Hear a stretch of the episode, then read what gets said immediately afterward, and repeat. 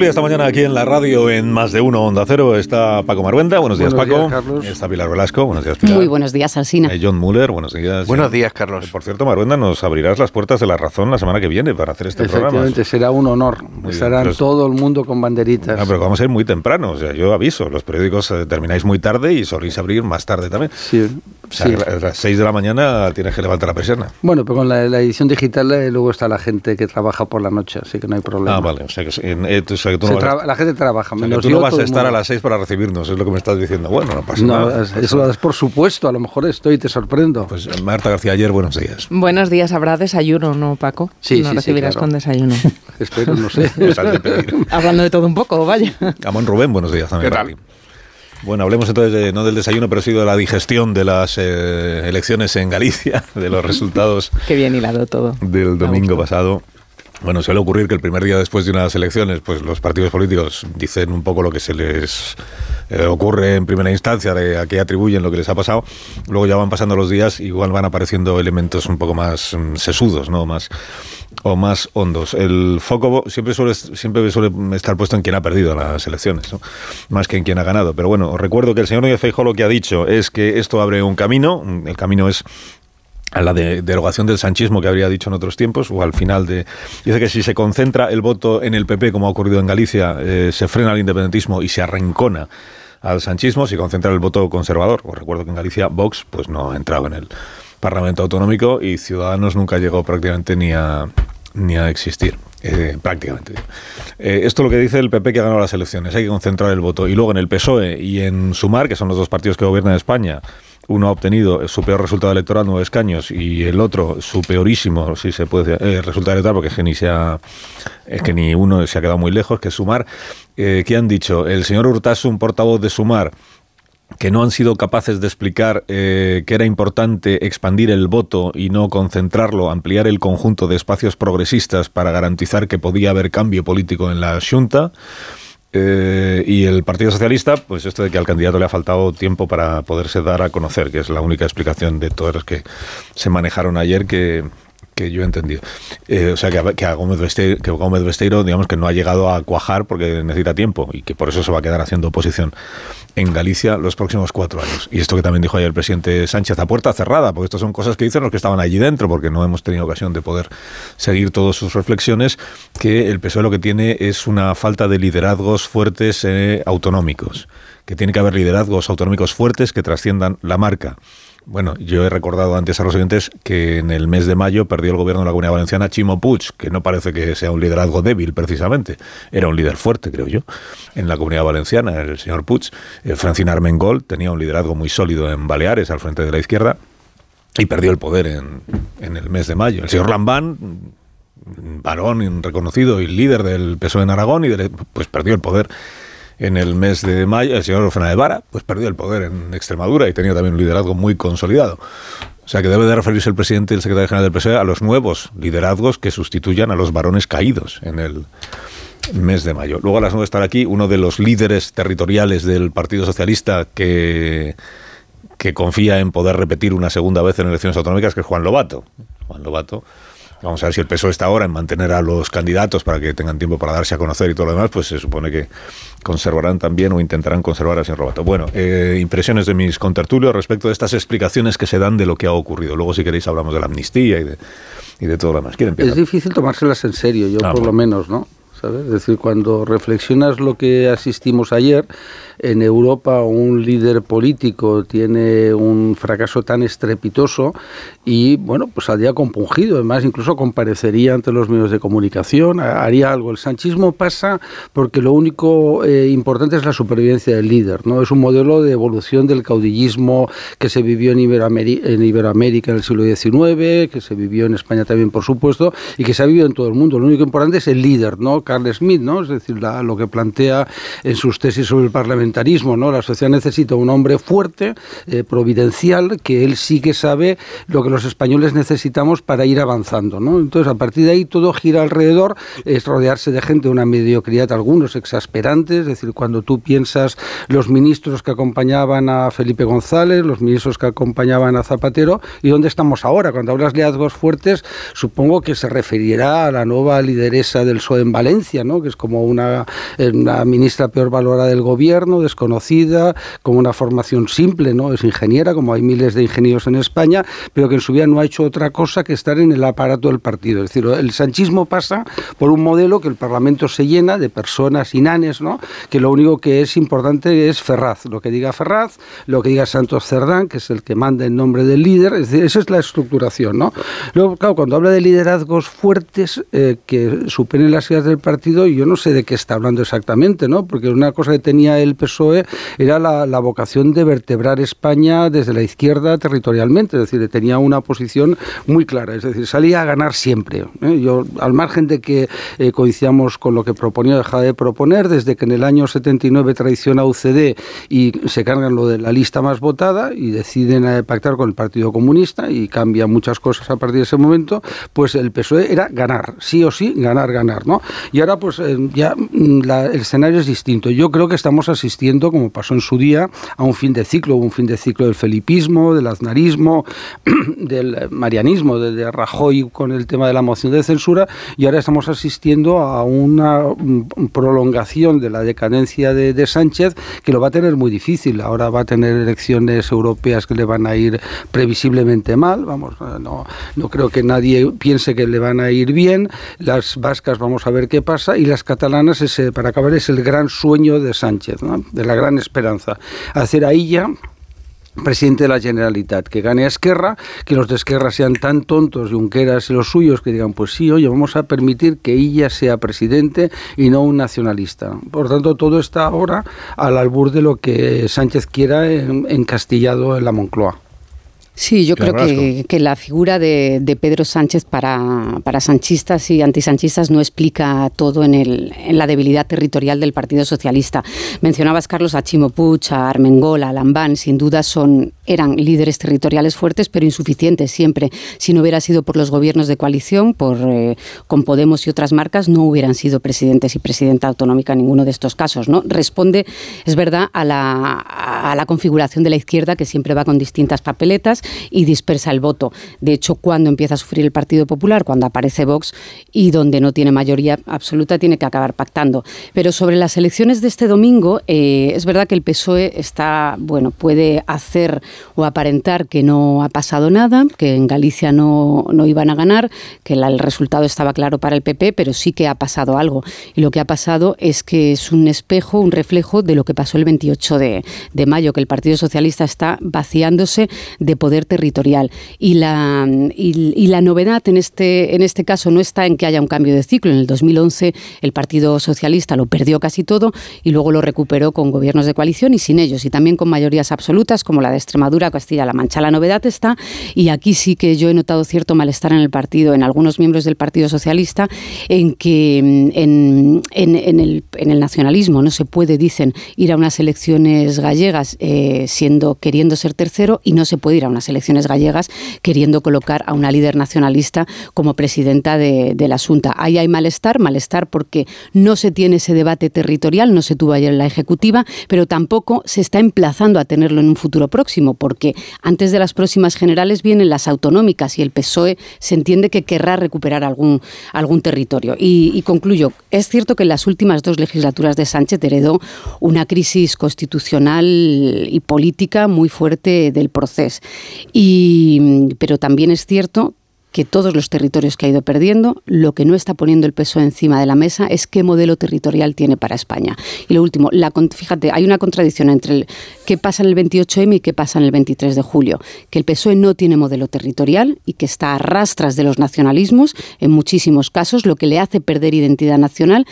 Y le pasa al PP en, en el 23J. El PP tiene un modelo autonómico, pero no acaba de responder a qué modelo tiene para gobernar a nivel nacional. Y esto ha pasado y se ha visto en Galicia y por repito y concluyo, por más que quieran hacer que no ha pasado nada, sí que ha pasado. Müller. A ver, eh, bueno, cuando habla del liderazgo autonómico, con, Pedro Sánchez en su autocrítica o crítica o reflexión que hace la Ejecutiva Federal, eh, cuando habla de liderazgo autonómico, aquí hay un problema. En algunos sitios el liderazgo autonómico ha sido cooptado por la dirección central del partido y entonces hemos tenido aventuras como Pepo Hernández en Madrid o nombres así que de pronto aparecen eh, estrellas fugaces que le gustan al líder máximo y que aparecen como candidatos y en otros sitios ha sido la tarea de las primarias. Las primarias se enamoran de determinadas figuras y las, y las, las desechan con la misma rapidez con la que no obtienen resultados, con lo cual esto demuestra también un problema que tiene que ver con la institucionalidad interna de los partidos. ¿no? Eh, a mí me gusta la reflexión que has leído de Víctor Lapuente de ojalá el problema del PSOE fuera la amnistía. Efectivamente, aquí hay, un, aquí hay una cuestión muy importante y lo señalaba, eh, lo señalaba Pilar respecto de si tienes o no un modelo territorial o un modelo de gestión de las autonomías. ¿no?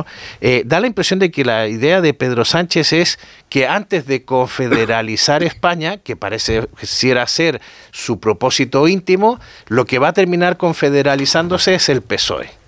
y, cuando digo esto, digo, no necesariamente se va a confederalizar en torno a eh, partidos socialistas locales, al PSDG, al Partido Socialista de Euskadi o al Partido Socialista de Cataluña, sino que se puede el PSOE puede ser una organización política confederalizada eh, sobre la base de aliados o de partidos eh, fiduciarios que se podrían generar en, en determinados sitios. Esto, esta idea me viene exclusivamente de escuchar la noción que, que, aparece además en el diario El País, que como decías tú, suponemos que tiene buenas, buenas fuentes, de que los liderazgos excedan a la marca del PSOE.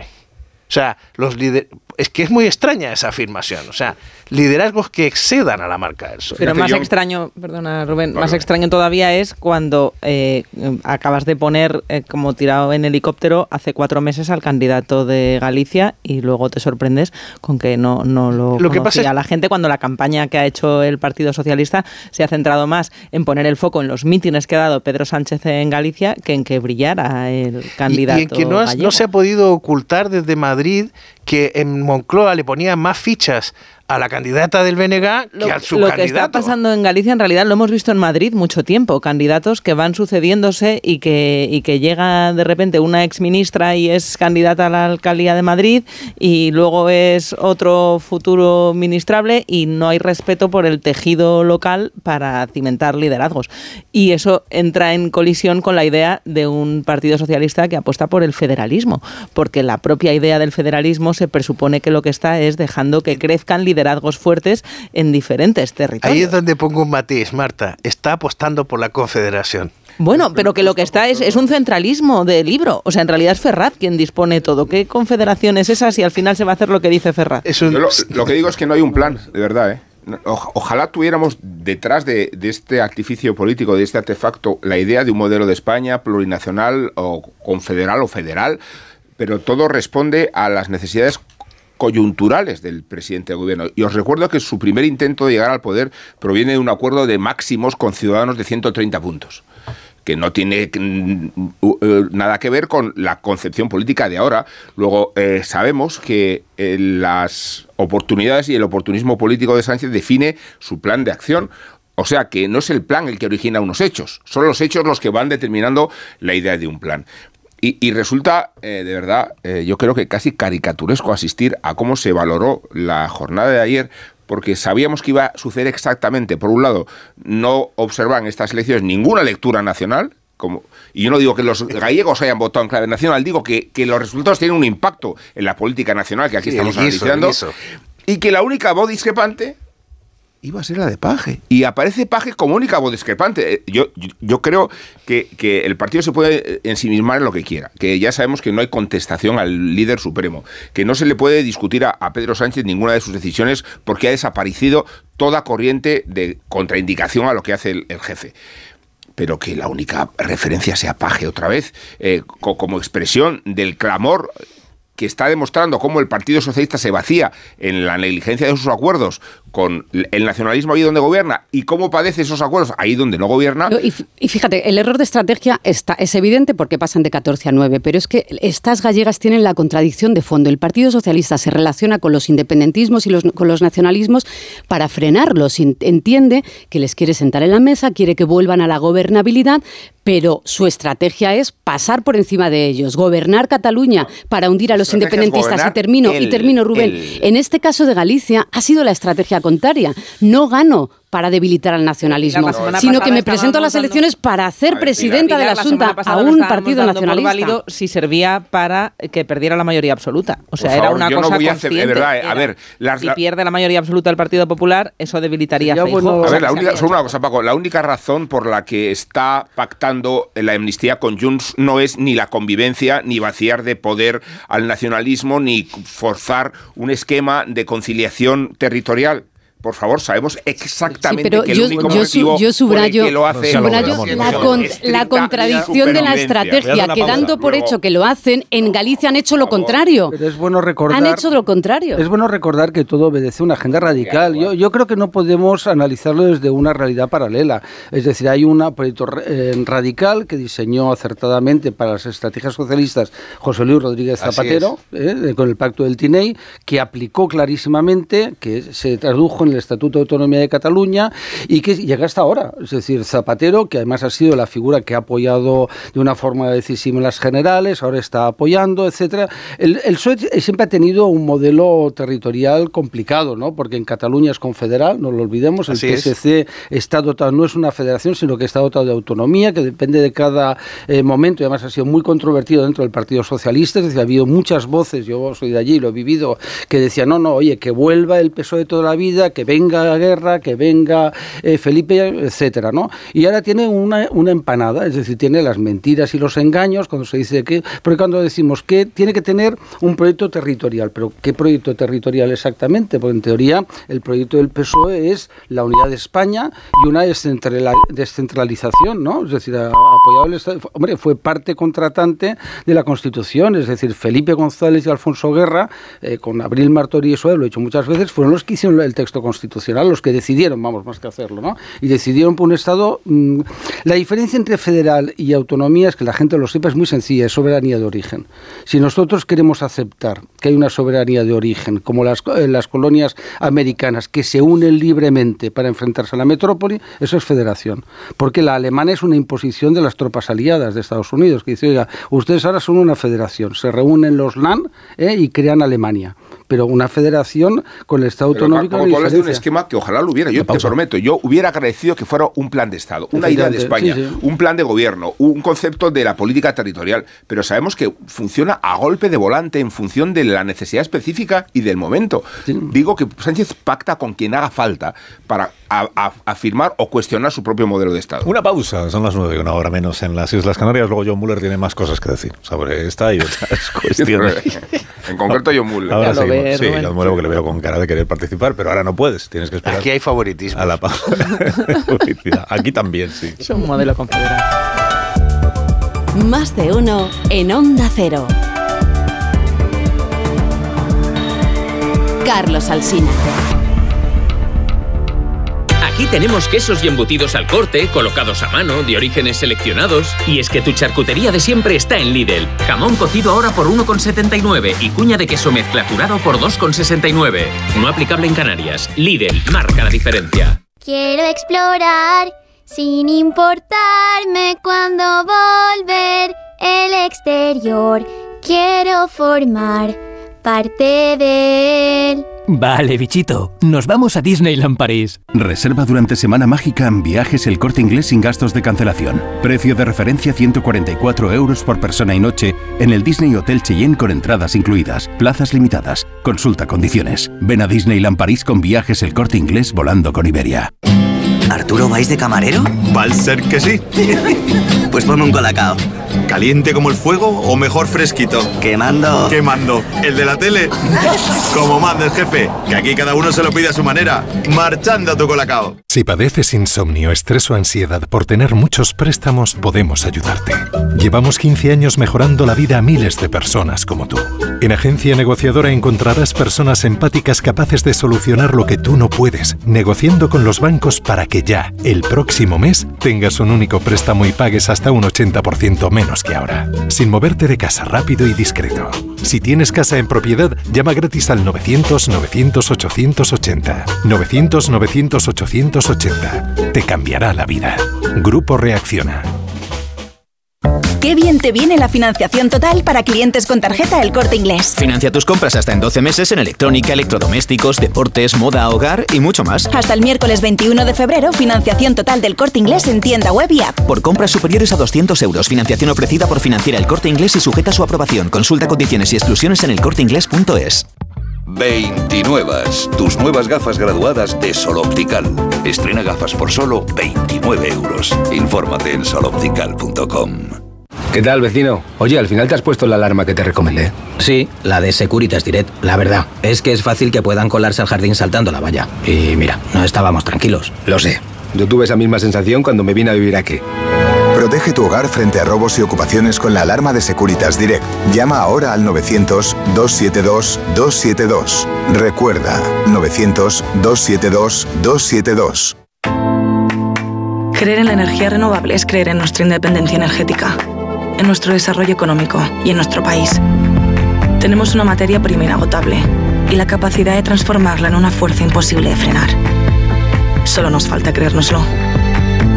Hay luz en el futuro y es eléctrica. AELEC, Asociación de Empresas de Energía Eléctrica, EDP, Endesa e Iberdrola. Cada día tengo peor la memoria. Toma de Memory. De Memory con fósforo y vitamina B5 contribuye al rendimiento intelectual normal. Recuerda, de memoria, de Memory. Y ahora también de Memory Senior, de Pharma OTC. Dijeron que los radares eran por tu seguridad. Que cobrarte por aparcar en la calle era para que tuvieras sitio. Y que las zonas de bajas emisiones eran por tu salud. Ni seguridad, ni aparcar, ni salud. Esto solo va de meterse en tu cartera. No eres un cajero automático. Reacciona, responde, recurre. De vuelta, que no te líen. De vuelta, 900-200-240. 900-200-240. O devuelta.es.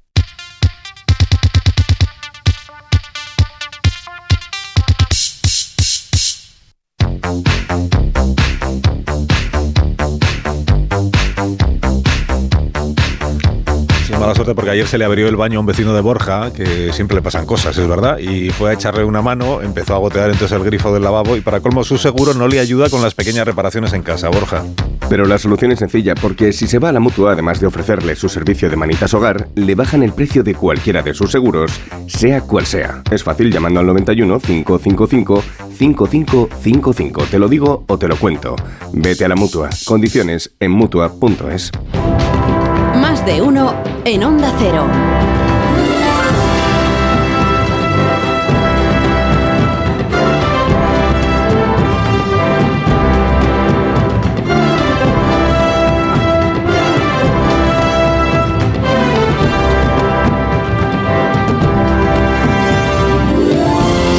Minutos pasan de las nueve, son las ocho y seis minutos en las Islas Canarias. Esto es más de uno, es Onda Cero, esto es la radio. Está John Muller, que tiene cosas que decir. Está Pilar Velasco, que también. Está mm, Paco Maruenda, Marta García Ayer y Rubén Amón. Y como he anunciado a los oyentes, pues nos acompaña el secretario general del PSOE madrileño, que es Juan Lobato.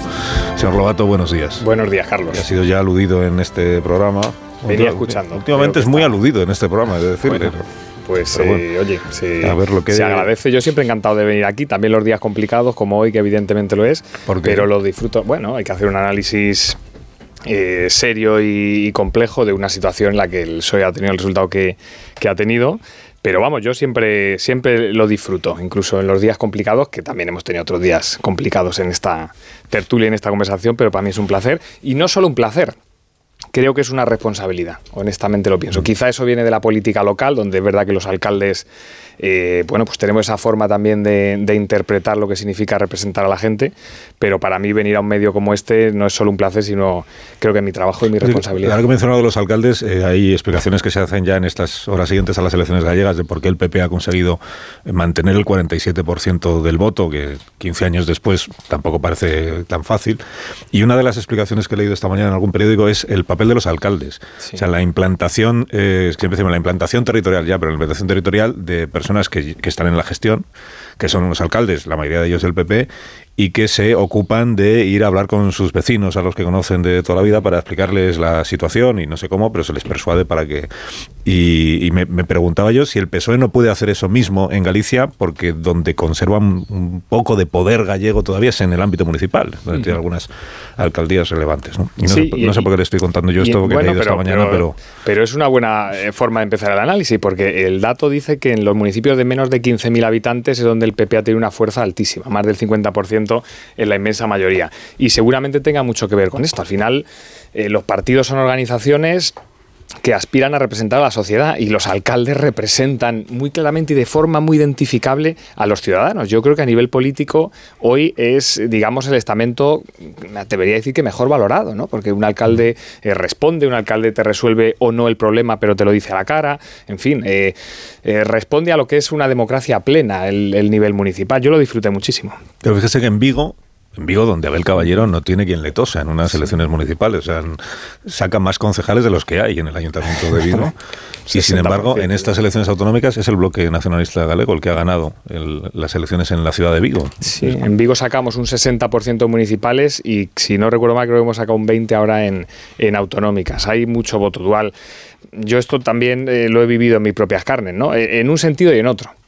Primero en el sentido favorable, en el que bueno, pues nosotros conseguimos en Soto ganar las elecciones después de 80 años por 11 votos, de lo que estoy muy orgulloso, pero sobre todo estoy orgulloso que cuatro años después conseguimos sacar también un 60% como Abel y triplicar en votos al PP en un sitio absolutamente de, derechas. ¿no? A la vez que en la urna de al lado sacábamos un 20 y pico por ciento en autonómicas. Esto pasa, la gente cada vez diferencia más, identifica qué es lo que necesita en cada uno de los niveles y en el nivel local, como te digo, a mí me encanta porque es eh, muy, muy transparente, muy próximo. Eh, si tiene esa capacidad de tener los pies en la tierra para resolver los problemas del día a día, pero además la visión en el medio plazo de qué quieres eh, hacer con, tu municipio, eso es muy, muy identificable por, los vecinos y ya te digo que yo ahí es donde más aprendí y disfruté, sin duda. Bueno, vamos al asunto de, la ejecutiva del Partido Socialista de ayer, o empiezo por García Paje, que esto que dijo ayer el, el presidente Castilla-La Mancha, de, o rectificamos algunas cosas o el ciclo será un ciclón electoral y las consecuencias serán peores de lo que imagino. He recordado a los oyentes, eh, si me permite Juan, que lo vuelvo a hacer, que porque uno que tiene poca memoria para casi todo, pero hicimos una emisión de la brújula en el pueblo de, Casimiro García Vadillo, en La Solana, hace 14 eh, años. 14 años, 2010. Eh, presidía Castilla-La Mancha José María Barreda, del Partido Socialista.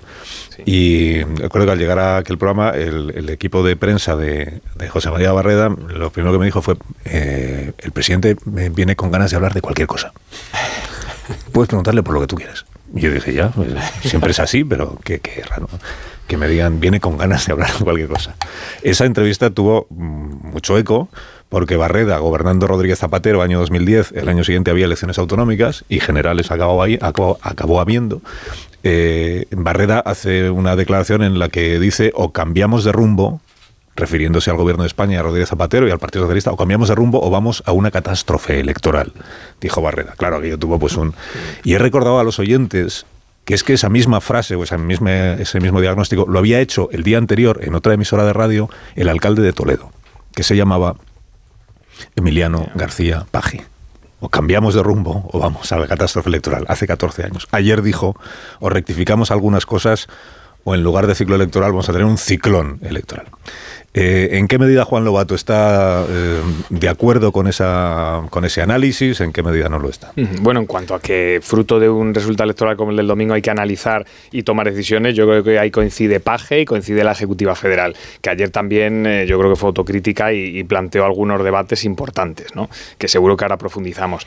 es evidente, cuando tienes un resultado complicado como nosotros tuvimos en Madrid, lo pongo en primera persona, pues te toca analizar y reflexionar. Y yo creo que ahora eh, eh, estamos aprovechando eh, a nivel general, no solo los políticos, también los analistas como vosotros, hacer la reflexión que no nos dio tiempo a hacer en las elecciones. Creo que lo decía antes Pilar en la, en la tertulia. La reflexión que no hicimos en mayo porque se convocaron unas elecciones generales y, no dio tiempo, pues esto nos ha devuelto a hacer esa reflexión. ¿no? Nosotros en Madrid nos comprometimos a hacerla y hemos empezado desde el principios de enero con asambleas por todos los territorios de, la Comunidad de Madrid. Ya hemos visto a más de mil militantes para tener una conversación continua con ellos y hacer ese análisis que yo creo que es imprescindible para tomar esas decisiones, ¿no? Por lo tanto, oye, resulta el domingo malo, sin paliativos, eh, que tiene explicaciones diversas seguro, pero que tiene eh, eh, consecuencias para el PSOE como partido nacional y en todos los territorios. Y yo creo que eso, ese análisis lo tenemos que hacer y, tomar las decisiones que corresponda entre todos y con el debate más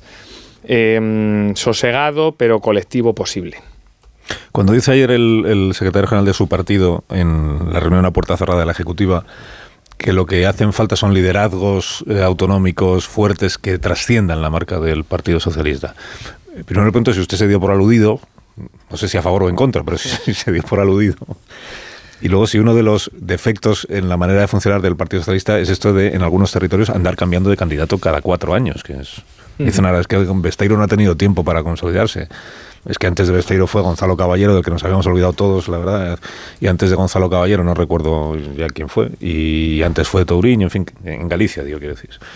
Pues te respondo, creo que han sido dos preguntas, ¿no? Sí, eh, la primera, yo cuando leí el. La verdad es que cuando leí el titular, estábamos en la ejecutiva regional nuestra fue por la mañana la Ejecutiva Federal, nosotros hicimos la Ejecutiva de Madrid por la tarde, la hacemos eh, cada dos lunes militarmente, pase lo que pase, eh, creo que es la forma seria de, hacerlo, y en esa Ejecutiva eh, nos entró la noticia, ¿no? Y yo, la verdad, cuando leí el titular al principio lo interpreté al revés, leí una cosa y dije, uy, esto qué raro, pero luego al leer el desarrollo, yo lo que interpreto de eso, digo interpretar porque es la, eh, todavía no hemos tenido una conversación eh, amplia con la ejecutiva, vamos, ni amplia ni no amplia porque no ha dado tiempo, ayer tuvieron su reunión, nosotros la nuestra.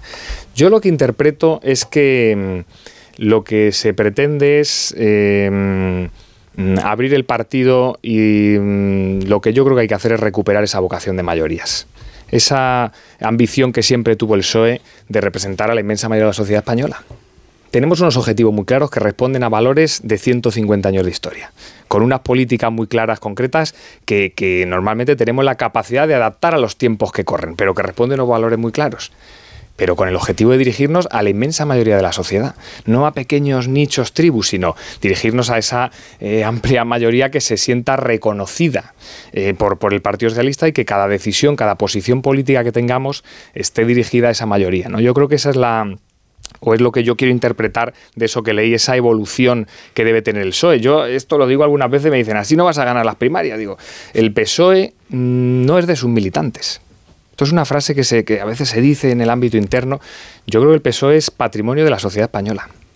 Yo creo que es un patrimonio de España y cuando lo fundaron 24 personas hace 145 años, no lo fundaron para ellos 24, lo fundaron para España.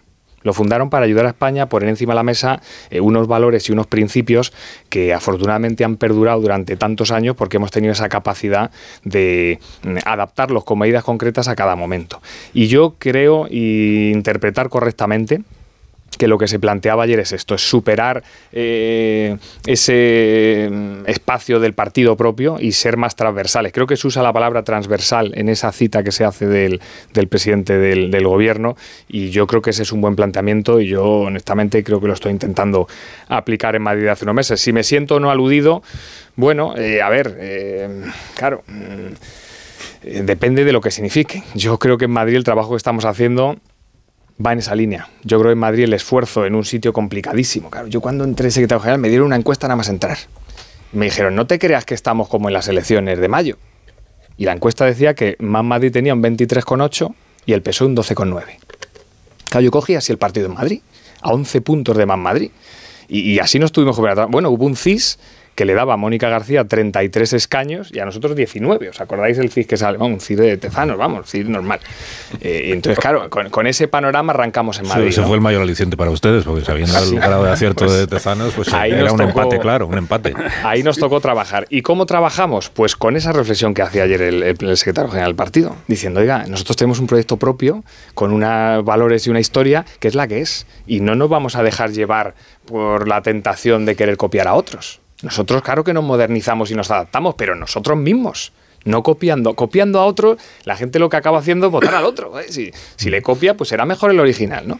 Y por eso nosotros hicimos una campaña de posiciones muy claras. Oye, nosotros somos un partido de izquierdas con unas propuestas muy claras, muy concretas y somos distintos a otros partidos. Por ejemplo, a Man Madrid también. No pasa nada, con todo el respeto, la educación y la colaboración con ellos en muchos temas. Pero es una familia ideológica distinta a la nuestra.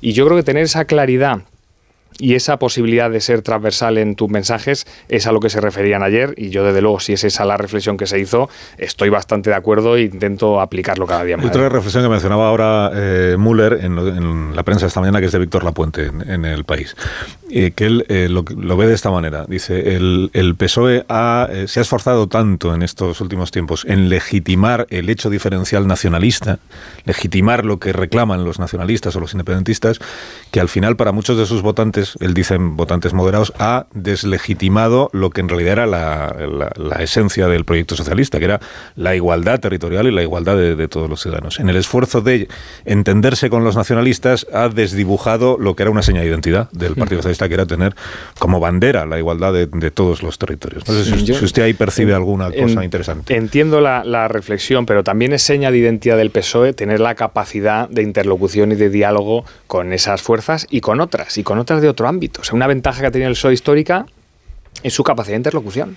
Y eso es un valor y un activo que, tiene que ser, como decía ayer el secretario general, lo más transversal posible tener capacidad de interlocución con unos partidos, con otros, teniendo claro tus principios y, y, tus valores. ¿no? En ese proceso de interlocución es posible que se pueda interpretar eh, públicamente que, se ha llegado a una línea a otra, bueno, pues eso es la política, ¿no? Y en una complejidad como la actual, esos procesos de, negociación, pues se llega donde se llega y eso claro que puede eh, suponer costes. El, el alcanzar alianza siempre supone renunciar a posiciones propias y eso puede tener un, coste evidente, todo lo hemos hecho. Yo llego a acuerdos en mi ámbito municipal donde he tenido que renunciar a temas que yo llevaba en programa.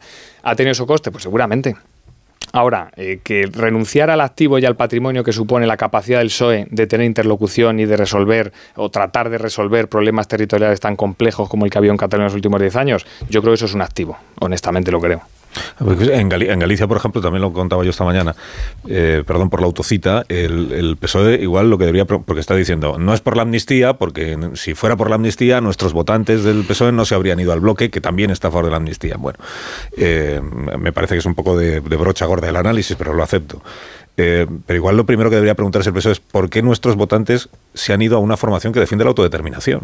Porque decía, decía usted que el proyecto de federal o como se le quiere llamar, pero de, igualdad entre los territorios, forma parte de la esencia socialista. ¿Qué lleva a un votante del Partido Socialista en Galicia porque ha habido un trasvase de votos según las encuestas enorme. ¿Qué lleva a un votante del Partido Socialista en Galicia a entregar su papeleta a un partido que está por la autodeterminación?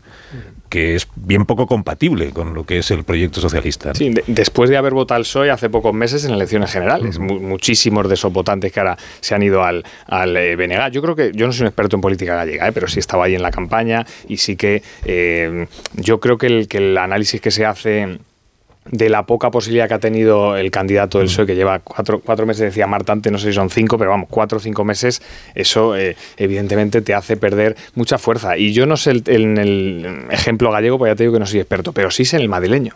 Cuando nosotros nos vimos 11 puntos por detrás, eh, claro que hay esa tentación de cómo recuperamos este espacio. Oye, para llegar como llegamos en Madrid, a ser eh, el partido que más creció en las últimas elecciones autonómicas, recortarle a Superayuso en ese momento, recortarle 50.000 votos en Madrid en ese momento, con los problemas que tenía el PSOE, tuvimos que hacer cosas que yo creo que, que, aunque en el corto plazo no se vieran muy claras, en el medio sí, que es mantener esa posición propia.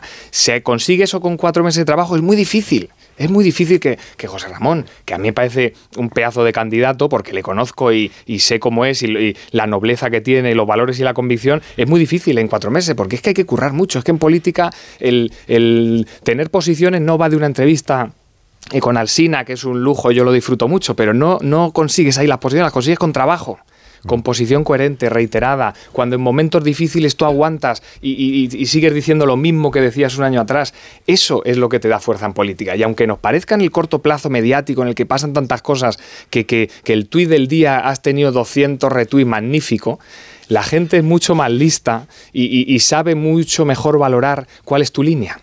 Y a lo mejor no se acuerdan de lo que proponías pero sí se acuerdan de lo que transmitías. Y a mí esto me pasa mucho por la calle. Me, me el otro día te escuché, no me acuerdo muy bien de qué hablabas, pero me gustó mucho y el tono y, bien y la educación. Pues eso, eso es. me pasa al revés. ¿eh? Me, me, acuerdo muy bien de lo que hablaba usted, pero estoy en, contra. Eh, también pasa, también pasa, claro, porque eso sí.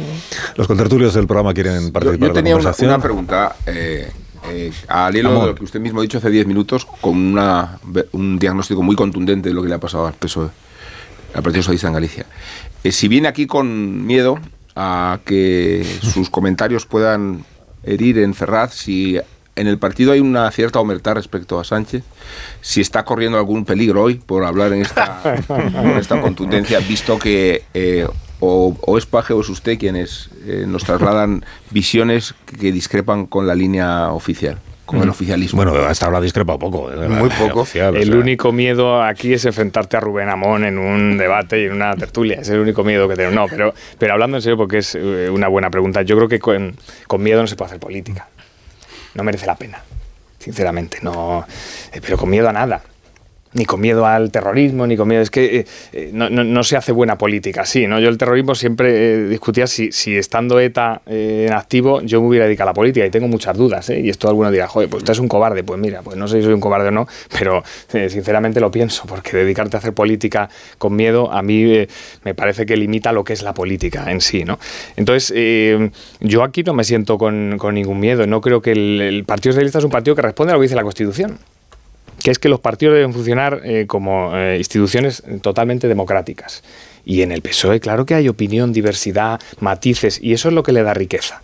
Esto no quita para que yo, y lo traslado aquí públicamente, yo tengo una lealtad eh, absoluta a mi secretario general y presidente del gobierno, porque yo creo que, que, un partido que tiene una jerarquía y una estructura como el nuestro, el líder necesita y se merece esa lealtad.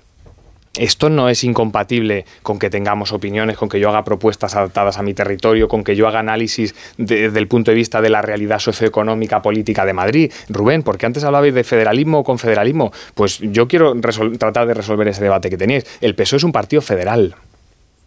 Y ser un partido federal significa que la posición de país del PSOE es la agregación eh, coherente de las posiciones políticas de cada federación. Y Madrid es una federación muy importante. La tercera en número de militantes, por cierto, en España. Éramos la cuarta históricamente y este último año hemos pasado a ser la tercera. Y por lo tanto, lo que tenga que decir en, ese análisis, debate que hoy se está haciendo eh, una federación como Madrid es muy importante porque eh, aporta esa riqueza y esa diversidad económica, social, política que tiene una región como Madrid. Por eso yo no es que no tenga miedo, es que creo que es mi trabajo y mi responsabilidad hacerlo, ojo, siempre con respeto y con lealtad a la Ejecutiva Federal y al, y al Secretario General. ¿Esto es fácil o difícil?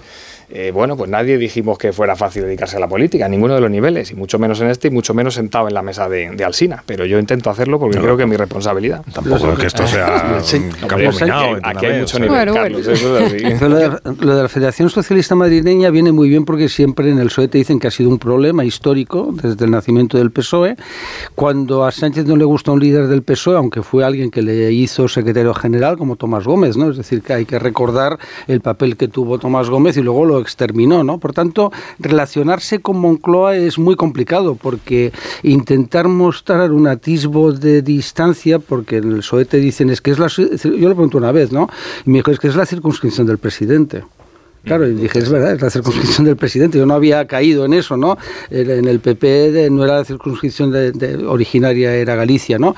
Entonces, no, no hay una crítica a lo que es el sanchismo, lo que representa el sanchismo como cuerpo ideológico, como forma de gobernar, pues eh, machacando a la oposición, no aceptando mm, eh, un diálogo, ¿no? Porque cuando se dice, no, es que no hay más diálogo que, que dialogar con los independentistas. Hombre, en Alemania dialogan con el, en el centro, ¿no? no, no ¿Por qué no surge alguien en el PSOE que diga, o a lo mejor yo estoy equivocado y es el buen camino y en las próximas generales pues vuelvo a recuperar una mayoría absoluta como Felipe? dicho irónicamente. Bueno, pues, pero Paco, fíjate, si hacemos un, un, análisis de cuál es la utilidad que tiene el PSOE, ¿no? que yo decía antes, no es de sus militantes, es de España, y dices, oye, ¿se han aplicado los valores históricos del PSOE a la acción política y a las medidas concretas para España en los últimos cinco años? Yo creo que sí. Yo creo que la política de becas récord que ha habido, eh, la revalorización de las pensiones, la reforma laboral, la subida del salario mínimo, ojo, en Madrid 380.000 personas que se les ha subido el sueldo directamente por la subida del salario mínimo, especialmente, ojo, mujeres y jóvenes. Es decir, objetivamente, los valores del PSOE se han aplicado eh, con éxito y con eficacia en los últimos cinco años. Y esto, eh, oye, también para ser justos, yo creo que merece la pena aplicarlo y decirlo con claridad. Eh, a partir de ahí, análisis de un resultado como el del domingo, pues claro, pues oye, intentamos hacerlo, ya digo, con respeto y, y con lealtad, pero tratando de aportar esos matices y ese enriquecimiento que creo que puede tener. Lo que se dijo ayer en la Ejecutiva, yo creo que es muy interesante el debate sobre la transversalidad y, la superación más allá de la base SOE del, partido. Y eso es un pedazo de debate el que abrió ayer el presidente del gobierno con, con este, con este análisis. Pues oye, eh, eh, ¿esto supone un cambio o no? No lo sé, pero desde luego es algo muy importante que... ¿Qué cree usted que significa la, transversalidad? O sea, ¿qué, cree que está, que está pensando el el secretario general de su partido cuando eh, aboga por ampliar la base? ¿Por ampliarla en qué dirección? Así. Yo creo que en todas las direcciones, que es la ventaja que ha tenido siempre el PSOE. El PSOE es un partido que, que, cuando ha tenido grandes éxitos electorales, porque se ha dirigido a la inmensa mayoría, a gente más de izquierda de lo que representa los valores de la socialdemocracia, a gente más moderada, y no solo en términos de izquierda-derecha, sino en términos de, de, cómo se hace política, ¿no? Mm, de las formas también. Yo creo que, que ese mensaje que yo últimamente se lo escucho al presidente del gobierno de, ofrecer eh, grandes acuerdos, lo hemos visto con la Constitución, ojalá lo veamos con el Consejo General del, Poder Judicial, pues eh, oye, eh, ir hacia ese camino de tratar de tener entendimientos más amplios es lo que al PSOE le ha dado la capacidad de dirigirse y de generar confianza y simpatía en amplias mayorías de, de la sociedad. Yo creo que ahí es donde tenemos que profundizar decía ayer el, secretario general, en esos ámbitos territoriales de las comunidades autónomas, es decir, que entre comillas es un encargo que también nos hace a nosotros, pues, eh, pues vamos a, intentar hacerlo. Yo creo que buen camino. Señor Lobato, coincide usted con García Paje la necesidad de esa reflexión en un partido como el PSOE después de resultados electorales 28M y también Galicia, pero García Paje también ha celebrado que el Partido Popular haya mantenido la mayoría absoluta porque si la hubiera perdido, ha dicho, habría legitimado la ley de amnistía. ¿Comparte usted también esta reflexión? Me parece, eh, yo con Emiliano tengo buena relación, eh, pero, pero me parece demasiado enrevesado el, el, argumento. O sea, que si se ha votado más aquí o allí con la amnistía esa O, B o C, no lo sé. Yo creo que lo que deriva de los resultados del domingo... No, García Paje dice, si llega a perder la mayoría absoluta el PP, celebra esos resultados porque si no habría legitimado la amnistía. Un triunfo yo no tengo tan claro que esa sea la clave. Yo creo que la clave el domingo y lo que hay que reconocer y felicitar es la fortaleza del PP. O sea, yo la, la conclusión más importante que saco el domingo es la fortaleza del PP en Galicia eh, que se ha demostrado en que después de tantos años, oye, mantener casi el mismo porcentaje que tuvo Feijóo, que creo que fue así, ¿no? Al final llegó casi al mismo porcentaje, pues eso demuestra una fortaleza enorme de un partido que, claro, que tiene un arraigo territorial muy importante, como antes decía Carlos, con esas alcaldías en municipios pequeños y medianos que ha movilizado mucho. Y bueno, pues yo creo que esa es la principal conclusión. Lo otro no lo sé. Si hubiera habido a la vez un referéndum con un ASPA, ¿está usted de acuerdo sí o no con esto? Pues podríamos sacar conclusiones, pero así... pero lo más parecido que tiene el Partido Socialista a, lo que es el PP en Galicia, eh, lo más parecido casi a La Mancha. La Mancha, donde tiene mayoría absoluta, donde tiene una implantación territorial enorme en los municipios, en las diputaciones, en fin claro, del presidente de Castilla-La Mancha, lo que hemos escuchado al, ministro Escarpuente es que está en el extrarradio del, del Partido Socialista, por una declaración que hizo hace dos semanas o tres semanas. Si lo más parecido que tiene el PSOE a, la victoria del PP en Galicia es Castilla-La Mancha y su líder está en el extrarradio del PSOE, ¿qué mensajes está transmitiendo al resto del país. Yo creo que a, Emiliano García Paje hay que escucharle con, con, atención, que se lo ha ganado, se lo merece, tiene un gran respaldo, como, como decís, y merece ser escuchado. Otra cosa es que podamos estar... ¿Está en nuestra radio dónde está García No, yo creo que está en el PSOE, hombre, está en el PSOE y tiene que, que aportar al debate, a la reflexión. Yo creo que eso es, es eh, lógico y, y, positivo. Que hay que hacerlo con respeto y con lealtad, también. Que hay que hacerlo primero en los órganos eh, internos, pues, pues también que para eso están, claro. Eh, Müller. Sí, no digo que no lo haya hecho Emiliano, que también lo ha hecho. ¿eh? Yo quería preguntarle por, por un militante, por eh, Joaquín Leguina. ¿Cómo se lleva con Joaquín Leguina y cuál es su situación en su partido? Mm. Bueno, yo con Joaquín Leguina, bien, la relación es cordial, nos vemos cuando hay aniversarios del Estatuto de Autonomía, y estas cosas. Y la verdad es que conmigo ha sido muy respetuoso y muy educado siempre, incluso me ha trasladado ánimos en alguna ocasión y, bueno, pues oye, eh, para nosotros es que es el único presidente socialista que hubo en la Comunidad de Madrid, por eso eh, nosotros cuando visitamos los territorios, que yo me hincho a visitar territorios, al final el colegio que se ha hecho, el centro de salud, es que no hay infraestructura que no haya hecho Joaquín eh, Leguina y que haya hecho el PSOE Pero lo de los están años expulsando 80. del partido. Bueno, yo creo que está ya expulsado, si no recuerdo, yo no soy el fontanero, o sea, no conozco la fontanería del partido bien, pero yo creo que se hizo ya el expediente. ¿Pero él estaba unas- sometido a su disciplina o a la de No, Pedro fue- Sánchez o de quién? Eso depende de, de Ferraz. Los expedientes los, los tramitan allí, pero fue por unas, si no recuerdo mal, que no me lo sé muy bien, ¿eh? pero creo que hubo unas declaraciones en las que apoyó a, no sé si Aguirre o Ayuso ya, la verdad, me estoy... eh, Ayuso, creo Ayuso.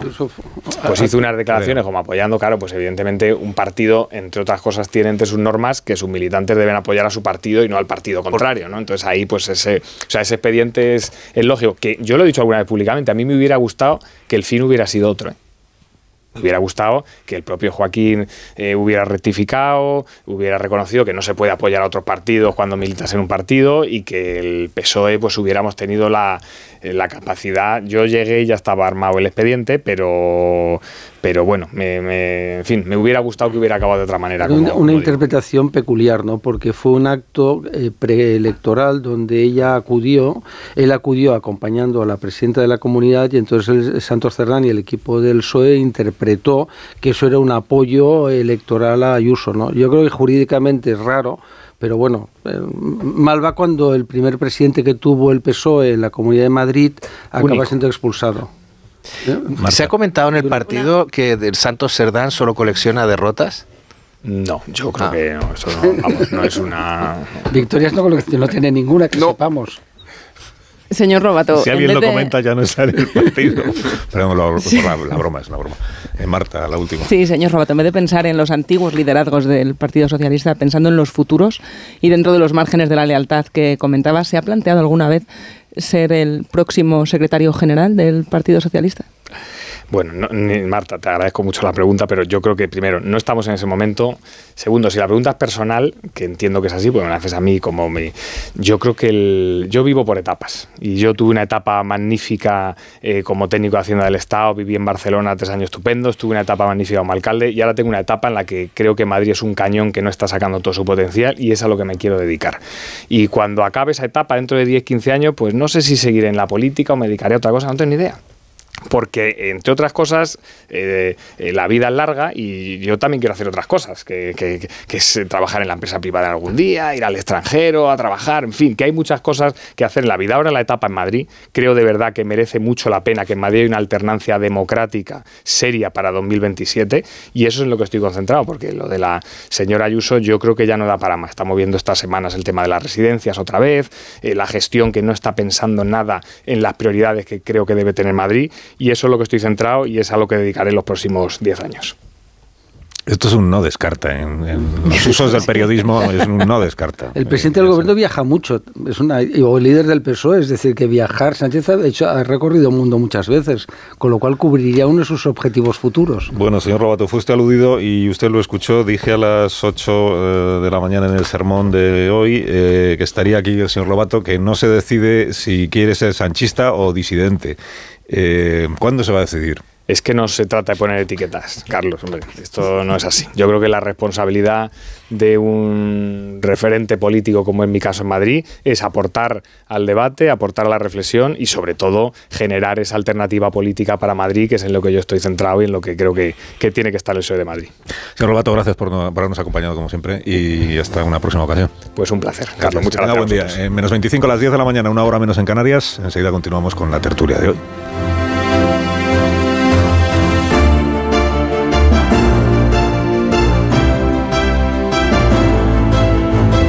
De uno. Onda Cero. Carlos Alsina. Pensar a lo grande no es poner el logo gigante para que todo el mundo lo vea es que todos te conozcan a través de Internet. En Orange Empresas te ayudamos a crear tu página web profesional y mejorar tu posicionamiento en Internet para aumentar tu visibilidad y conseguir nuevos clientes. Las cosas cambian y con Orange Empresas tu negocio también. Llama al 1414. ¿Te lo digo o te lo cuento? Te lo digo. Estoy cansada de que me subas el precio del seguro. Te lo cuento. Yo me voy a la mutua. Vente a la mutua con cualquiera de tus seguros. Te bajamos su precio, sea cual sea. Llama al 91 555 5555 91 555 555555. Te lo digo, te lo cuento. Vente a la mutua. Condiciones en mutua.es. La relación se hace más intensa cuando no hay distancia. Acércate más, siente más. Cupra León.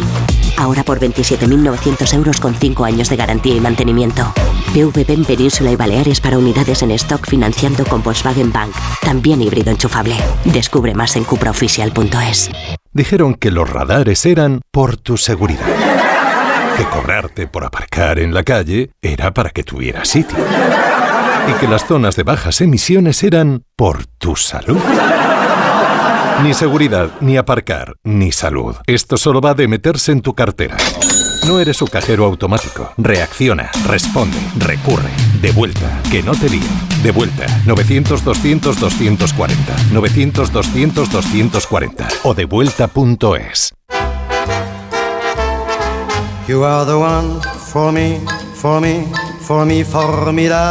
Hoy con Endesa tienes una oferta formidable. Elige formidable energía con luz, gas y mantenimiento de gas y ahorra 620 euros en dos años. Disfruta de este ahorro directamente en tus facturas, porque todo Endesa es formidable. Contrata ya en el 876-0909, en los puntos de venta Endesa o en endesa.com y empieza a ahorrar. Cuando Berta abrió su paquete de Amazon, se le aceleró el corazón. Pantalla LCD y seguimiento de la frecuencia cardíaca. La pulsera de actividad se clasificó en su corazón por su calidad y su precio. Cinco estrellas de Berta.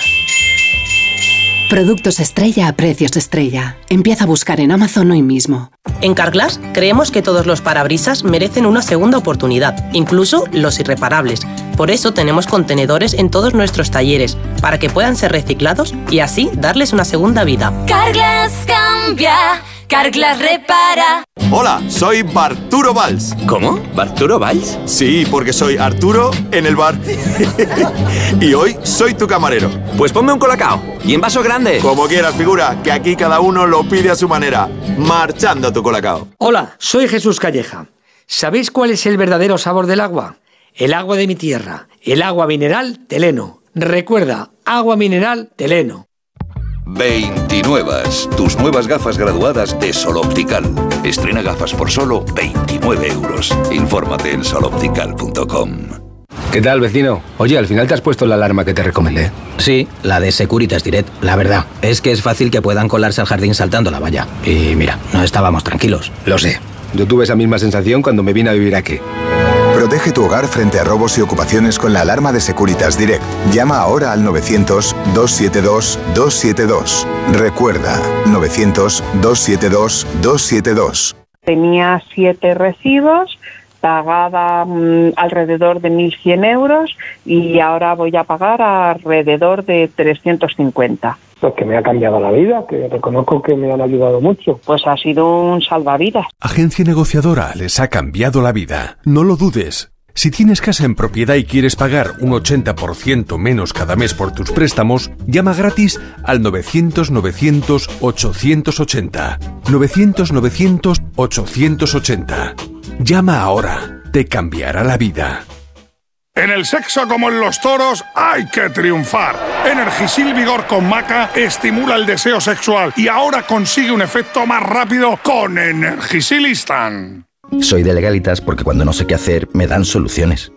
Como cuando pagaba IBI de más por una valoración catastral incorrecta y me ayudaron a recuperar 4.000 euros.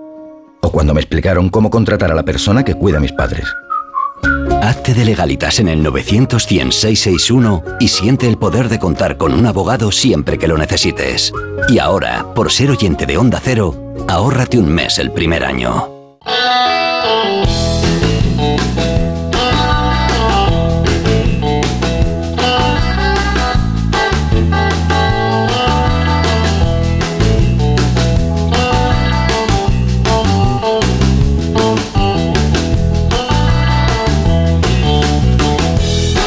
Tal, Begoña Gómez de la Fuente? Buenos días. Muy bien, Carlos Asina, buenos días. Buenos días, unas noticias del corte inglés tendrías sí, para mí. Sí, porque qué bien te viene la financiación total del corte inglés, qué bien te viene para tu nuevo televisor, el frigorífico, el sofá, para todo lo que te gusta, para lo que puedas necesitar. Financiación total para clientes con tarjeta del corte inglés, con hasta 12 meses para pagar, en electrónica, electrodomésticos, hogar, moda, relojería, joyería, deportes y mucho más. Además, no cargues con tus bolsas gracias al servicio Carta de Compra, que te permite recoger y abonar en un solo punto todas tus compras y así puedes financiar todo en un solo ticket. Infórmate y solicítalo al personal de tu tienda más cercana. Aprovecha la financiación total en tienda web viable El Corte Inglés hasta el 21 de febrero, o sea, hasta mañana, por compras superiores a 200 euros. Financiación ofrecida por Financiera El Corte Inglés y sujeta a su aprobación. Consulta condiciones y exclusiones en elcorteinglés.es. Más de uno en Onda Cero.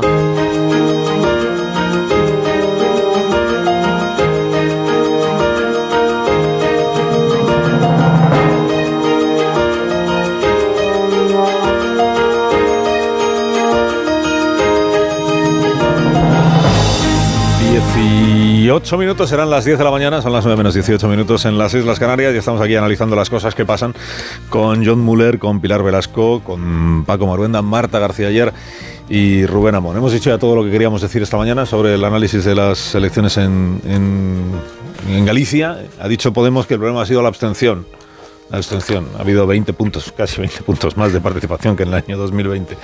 La abstención. Ya ha dicho. La abstención de quienes iban, de quienes tenían que votarles a ellos. Exactamente. Claro, avergonzados lo de por Podemos, su marca. Lo de Podemos es fascinante, ¿no? De cómo alguien estuvo a punto de tocar el cielo y acaba absolutamente en la papelera de la historia, ¿no? Eso hay es una cosa realmente mm, con pocos precedentes, ¿no? En tan poco tiempo llegas a la vicepresidencia del gobierno, ministerio. Dilapidar las un ilusiones de la montón, gente. millones y medio de votos. Sí, sí. Casi y- 90 y- diputados. y- y vamos, Peor que Ciudadanos en su última legislatura, que aguantaron con, no sé si 12 al principio, acabaron como 9 o 10. Otros Y querían Podemos no llevamos ni seis meses, cuatro en el grupo Le- mixto y están desaparecidos allá donde se presentan. Veremos qué hacen en el País Vasco, porque lo que les está diciendo Galicia es que igual los que dispersan el voto de la izquierda y los que hacen daño electoralmente son ellos. Sumas todas las izquierdas y no te sale un dos y medio, ¿eh? O No, sea, no. Es, es- Sí, es para que se lo hagan mirar. Sí. ¿Cómo sumas la Sí, sí, Has dejado el siendo PSOE gallega, fuera de las izquierdas, oye, claro. Y además, como, como yo si fuera... Pero ¿habéis tienes que sumar la desilusión que Yo- genera. Yolanda es en que las mareas, perdóname Paco, las mareas hace nada, en 2016, estuvieron a- eran el bloque hegemónico de la izquierda y ahora están, como dice Rubén, en un 1,9% de voto. Pero ¿qué dirá Yolanda ahora en el Congreso cuando le hagan una pregunta? Yo si fuera diputado de la oposición, ¿no? Pues le diría, "Oiga, felicidades después de su fracaso en Galicia, ¿usted a quién representa exactamente? ¿no? Digo, respetuosamente, a esos 20.000... cariño. Sí, con cariño, oiga, ¿no? A los Porque- 31 diputados del Claro. Hombre, no, no, no, son 31, no, que se han ido los Ni un diputado, pues No, claro. A los 29. 20. 29, porque se fueron 5 a Podemos, se ha recuperado uno al salir Bestringe, pues eh, 29 a 33, sí. No, 31 tenía, ¿no? 33 es Vox. Ah, pues mira, ¿No? sí, perdón. Ahora me 30 estoy y lo he liando yo. confundido Ahora me estás liando Sí, a mí, te estoy liando yo. ¿Cómo se me Tenía ocurre? 31, ha perdido 4, pues. eh, Pero Vox está 27. por encima del yolandismo. Si yo creía que el yolandismo Perdón. estaba ya casi en la estratosfera, ¿no? Es una ironía, perdón. Vox sacó más diputados. Sí, que- sí, por eso lo Ah, digo, vale, porque vale, vale. plantea- Yolanda. Planteábamos al principio del programa cuidado con compromiso, eh, porque la ruptura con, con Podemos era evidente, pero que Compromís empieza a recelar de cómo le va a ir mejor si en el bloque plurinacional liderado por Yolanda o por su cuenta, eso ya supondría un problema añadido. Bueno, Ignacio Rodríguez Burgos nos va a contar la actualidad económica y financiera de esta jornada, si a, él le parece bien. Eh, buenos días, Ignacio. Buenos días, me Cuéntame parece perfecto. Pues mira, los inversores europeos están trabajando duramente el hormigón chino. En todas las bolsas europeas dominan las ventas y los números rojos, salvo en la española por poquito, eh, después de que el Banco Central de China haya bajado esta mañana en 25 puntos básicos sus tipos de interés preferentes. Es un movimiento de las autoridades de Pekín para apoyar a su tambaleante sector inmobiliario, que sufre de goteras al otro lado del mundo, en Estados Unidos también hay temor al crecimiento de los impagos en el mundo del ladrillo. Con esto, la bolsa española es la única ahora mismo que está en verde. Mira, ahora mismo, para llevarme la contraria, también el FTSE italiano, eh, la bolsa de Milán. Pero vamos, las dos únicas. Todo lo demás está en colorado. El valor que más sube en la bolsa española es Melía, más del 8%, después de vender varios hoteles al Banco Santander por algo más de 300 millones de euros. Por cierto, el Santander acaba de informar esta misma mañana que su presidenta Ana Botín ganó el pasado año algo más de 12 millones de euros, un 4% más. Después de Meliá, destacan los avances de ACS, de Amadeus y de Nagas, que ganó el año pasado 340 millones. En la parte de las rebajas, el valor que más desciende otra vez, Grifols, la farmacéutica, cae más del 3,5% por el nuevo ataque de Gotham, la compañía norteamericana, que reclama más explicaciones sobre Scraton, el holding de la familia fundadora de la farmacéutica. El petróleo se mueve en los 83 dólares el barril y en el dato macroeconómico lo más interesante es que Lituania, Estonia y Eslovenia superan ya a España en PIB per cápita. España está en el 83 puntos frente a una media de 100 de la Unión Europea, pero es que Polonia ya viene pisándonos los talones también por detrás. Es decir, el índice de convergencia de España está en 83 puntos, que es por debajo de los fondos de cohesión del año 93. Y con los la vuelta que hemos dado. Sí, date cuenta que estos países, por ejemplo Estonia, eh, son muy potentes en cuanto a lo que es la nueva economía, la economía digital, la economía de la inteligencia, inteligencia artificial, todo lo que tiene que ver con eh, la economía de los datos, del Big Data. Y Eslovenia, por ejemplo, tiene industrias muy potentes también en lo que tiene que ver con los microchips y las nuevas tecnologías. Eh, vamos, que el mundo no se duerme, que siguen, siguen para adelante. Ya esas reformas. Eh, gracias, Ignacio. Un abrazo. Y que tengas buen día. Es que has dicho Estonia y me he acordado de Vladimir Putin y no os he preguntado todavía, pero lo hago en este momento, por el- la viuda de Navalny, que se llama Julia Navalnaya, eh, que ayer estuvo con José Borrell en, en Bruselas y que digamos que se ha postulado ella misma, o sea, como el, el líder de la oposición a Putin, una vez que eh, presuntamente eh, Putin se ha encargado de que su marido ya no pueda hacerlo porque murió, como sabéis, el viernes pasado, o se anunció el viernes pasado que había muerto en prisión en circunstancias, como se dice en estos casos, en circunstancias Misteriosas. verdaderamente sospechosas, ¿no? verdaderamente eh, Muerte sospechosas. súbita, sí. Ayer estuvo la viuda de Navalny con los ministros de Exteriores de la Unión Europea y han dicho el señor Borrell que siempre hay más margen para seguir castigando al régimen de Putin y que eso es lo que van a Ya se ve. estudiar los gobiernos europeos. ¿Cómo Ya, se- ya, ya se ve el éxito de cómo se castiga a Putin, ¿no? La fuerza con que el gas y el petróleo sigue fluyendo y haciendo fortunas inmensas, el diamante. Mira, a mí me recuerda este tema, yo lo siento, ¿no? Yo estoy a favor de Navalny, contra Putin, no tenía ni que decirlo, ¿no? Pero me recuerda el fervor que había en Europa y en Occidente por Gorbachev, ¿no? Y el desprecio profundo que tenían en Rusia por Gorbachev, ¿no? Es decir, que lo consideraban un personaje irrelevante, un traidor, etcétera, ¿no? Como no conoce la gente Rusia, no se conoce el alma rusa, no se conoce la realidad rusa, ¿no?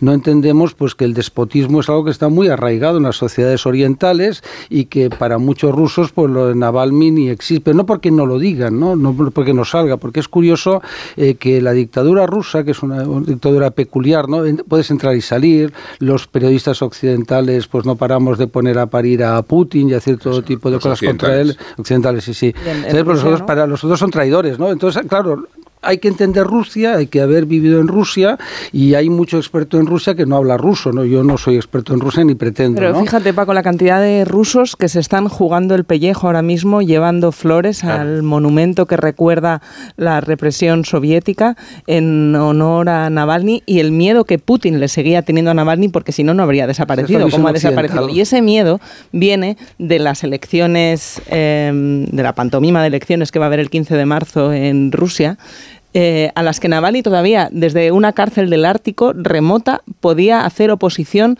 y convocaba a una especie de sabotaje irónico eh, pidiendo a todo el mundo que fuera a votar a la misma hora eh, para colapsar las urnas, porque era, es lo más parecido a una oposición que se puede ejercer cuando Putin mete en la cárcel, en el mejor de los casos, a quien pueda atreverse a ser oposición. O sea que en Rusia sí hay un, un descontento, sí hay, lo que pasa es que quien se atreve a manifestarlo se arriesga a que le pase... No, no, que, que occidental, es la versión del Ártico. Mira lo que, le ha pasado a Navalny. Y el cuerpo le entregan a la familia para destrozar, para, para que no haya pruebas de lo que le ha pasado a Navalny. El mensaje que está mandando Putin aquí 15 días de las elecciones en Rusia es precisamente eso. Tiene razones la familia de, Navalny eh, por pensar que es un asesinato, porque se le encerró en la cárcel sin pruebas, se construyeron causas eh, de persecución política y no le entregan el cuerpo. Dicen que dentro de 15 días, a saber cuándo, en qué condiciones se lo entregan. ¿no? Eh, Navalny es era el líder del, movimiento, pero todo el equipo de, Navalny está en el extranjero, exiliado y con riesgo también para sus vidas. Se ve, lógicamente, la figura de Navalny acaba, acaba de, voy a decir, morir súbitamente, pero fíjate, una de las críticas que hacía eh, antes de la guerra de Ucrania era la pasividad de Europa para sancionar a Rusia. ¿no? Ahora, después de la guerra de Ucrania, se ha visto que tenía razón, que, las condiciones para hacer oposición en Rusia son estas, acaban con tu vida, y que Europa tiene que ser muy contundente con poner freno a, a un país que tenemos al lado y que acaba con, si no acaba con la vida, acaban muertos en condiciones muy sospechosas todos los que se oponen a Putin. Tú conociste a Navalny, ¿no? Eh, a su número dos, Leonid Volkov, fue, fue compañero mío, es compañero mío. Eh, cuando le dieron la beca, contaba la anécdota de cuando, cómo te enteraste de que recibiste la beca. Eh, le golpearon en la celda de la cárcel, ¿no? Después de terminar en Yale en el año 2019, Leonid Volkov no pudo volver. Ya tenía un, una bebé de, de 6-7 meses y su mujer tuvo que entrar en Rusia y después pudo salir con los niños. siguen exiliados, siguen fuera, sin decir la localización porque temen por su vida. Leonid Volkov, matemático, ingeniero, es, era, es quien ayudaba a Navalny a hacer esa oposición desde el extranjero, movilizando eh, a través de bueno, redes sociales, sistemas que pudieran convocar sin que te pillara Putin eh, y acusados de cuando convocaban una manifestación de delitos contra las altas instituciones que allí son Putin. ¿no? Va a alcanzar los 30 terrible, años Putin terrible, terrible. Y, y, yo creo que su mensaje es exactamente este. Es que sepamos todos que al Ártico se le llevó para exiliarlo y amordazarlo y que se le ha asesinado en el Ártico sin asumir la responsabilidad. A mí lo que me resulta es que inquietante es que el brazo de Putin llegue hasta España, mm. donde puede actuar un comando y asesinar a una persona. Es verdad que era un desertor, pero asesinar a una persona en, impunemente en las calles de, de España. Y Joyosa, en concreto. Como pasa en las películas, ¿no? Cuando vemos a la sí, CIA pero eso no me tranquiliza nada a... saber que la CIA o que el Servicio Secreto ruso puede estar Todos operando hacen, aquí. Es un horror, pero ¿qué le vamos a hacer? Nosotros somos un pequeño país, una gran democracia, pero pequeñín, pequeñín, pequeñín. Sí, sí. Pero que no es una película, este es el problema. Sí, sí, que, que no es así de triste. Bueno, que os tenéis que marchar, que tendréis un montón de cosas que hacer. Anda. Tampoco os quiero entretener yo más esta mañana. Eh, Marisol Parada viene a regalaros unos Callahan, que es una persona Siempre. muy generosa, Marisol, cuando tú Siempre. quieras. Para que aprovechen además las rebajas de Callahan y disfruten caminando con la máxima comodidad. Los Callahan están fabricados por auténticos artesanos y con la última tecnología para caminar porque los pies de cada persona son diferentes y también es única su forma de caminar. Por eso Callahan, al llevar incorporada su exclusiva tecnología Adaptation que se adapta al pie, te aporta una comodidad excepcional además de estar elaborado con pieles naturales y materiales de máxima calidad. A la venta en las mejores y en callahan.es. Aprovecha sus rebajas, tecnología, diseño y confort al mejor precio. Os deseo que tengáis un día verdaderamente inolvidable, pero porque solo os pasen cosas buenas. Adiós Maruenda, hasta el próximo día. Gracias. Adiós Pilar Velasco, hasta cuando tú quieras. Buen martes. Adiós Müller. Adiós, adiós. Adiós, que tengas buena jornada. Adiós Marta García ayer, hasta mañana. Adiós, adiós. Amón Rubén, hasta mañana también para ti.